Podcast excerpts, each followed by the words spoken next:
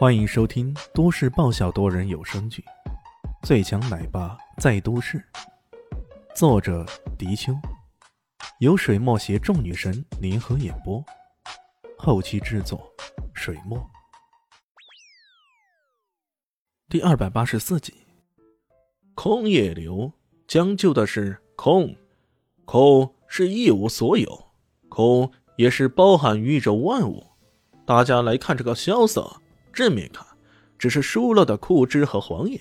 大家再挪一挪看看。他把那个作品转动了一下，从一个侧面看，赫然是一个山村的围栏，伴随着木桶归家的造型。再一转，另一个角度，却又是藤蔓深处，流水潺潺。又一转，连续转了几个角度，都各不一样。这作品可真神奇了。台下的人看得目瞪口呆，个个啧啧称奇呀。过了良久。全场顿时响起了如潮水般的掌声，甚至有人觉得这个作品不打满分，都是史密斯偏袒夏国这边的。东郭先生脸如死灰，其他的各流派的人个个满脸沮丧，他们的复仇无从谈起，甚至是旧仇未报又添新仇了。李现伸了伸懒腰，打了个哈欠，哎呀，做观众的滋味真不好受，该我上场了。一时间满座皆惊的。眼下的情形，那可是相当的尴尬。在很多人看来，本身已经精英进出了，可居然被对方一人秒杀。这种尴尬局面，对于他们来说，尽快结束，尽快收场，那是最好的。然而，竟然还有人不自量力，说要上场，这不是让那羞辱再继续延续吗？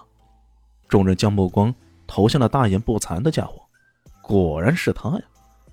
有些人心中暗道，也就是那个声称只学了一年半载插花的，然后还不知道自己是啥流派的家伙，这样的人上场去，无疑更加让扶桑人大大羞辱一番呢。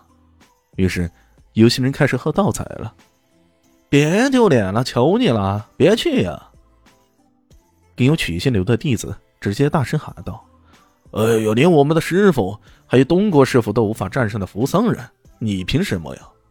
对呀对呀，这个家伙据说刚刚入门的，等着丢脸呗。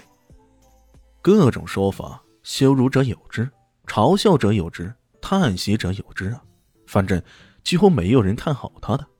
当然，有些在他身边的，听到他刚刚评说这几个作品，头头是道，而且跟史密斯的说法几乎是一样的。他们也在心中暗道：“莫非这个人真的是不出师的高手？”不过这些人还是比较少，并没有太多支持的声音。李轩并没有理会他们，直接走上台去。齐天看着他说道：“你终于要上来了吗？你不就是等着我吗？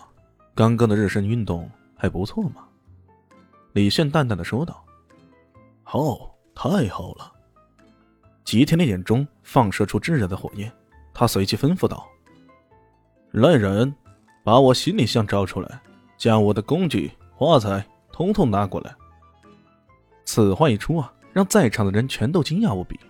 这，这是否意味着刚刚这个扶桑人根本没使劲儿了？他并没有真正的发挥。现在在面对真正的高手的时候，他才真正的重视起来。这个年轻人。到底是什么人呢？为何他会拥有让扶桑人也忌惮的本领呢？在场所有人都心下追追，各自揣测起来。东郭先生、于山、尼克等人听到这话，感觉被啪啪打脸。这个扶桑人，难道竟然真的没有用全力？这也太可恶了吧！他们一心想向空野流复仇，却没想到对方却根本没将自己放在心上，这简直是大大的羞辱。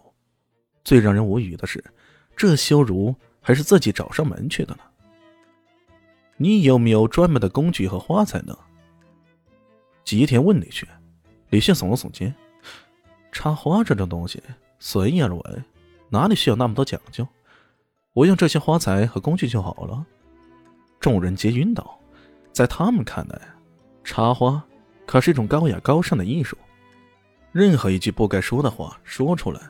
都会是对插画艺术的亵渎，可这个人竟然随口说出来，插画这种东东，还是随意而为？这不是亵渎艺术又是什么呢？一时间，各种骂咧咧的声音群起攻之，不少人甚至还盼望着扶桑人能击败这家伙，给他们这些从事高雅艺术的人好好出一口气。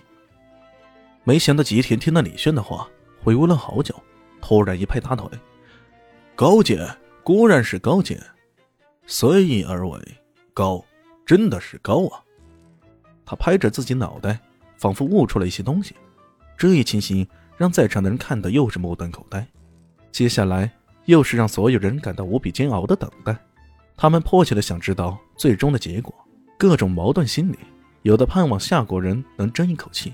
也有的则带着幸灾乐祸的心理，想着咱们流派不行，你这么个黄毛小子也是出丑多吧？则完全沉浸在自己的世界当中。相比起来，李炫的动作显得比较慢条斯理的，反而是吉田的脸色凝重，动作频率比刚才快了不少。史密斯在旁边看着，时而眉飞色舞，时而陷入沉思，时而手舞足蹈，看样子他也是完全被两大高手的对决。给迷住了。第二十八分钟，吉田的作品出炉了。第二十九分钟，李炫的作品完成了。吉田的作品在刚刚已经惊艳了一把，现在更是让在场的人尽数大吃一惊了。这个作品名为《风林火山》。东国先生看了一下，便忍不住感叹道：“大家好，我是豆豆猫的耳朵。”在剧中，我饰演的是萧灵溪的表妹唐艺贤。本集播讲完毕，感谢您的收听。感兴趣别忘了加个关注，我在下集等你哦。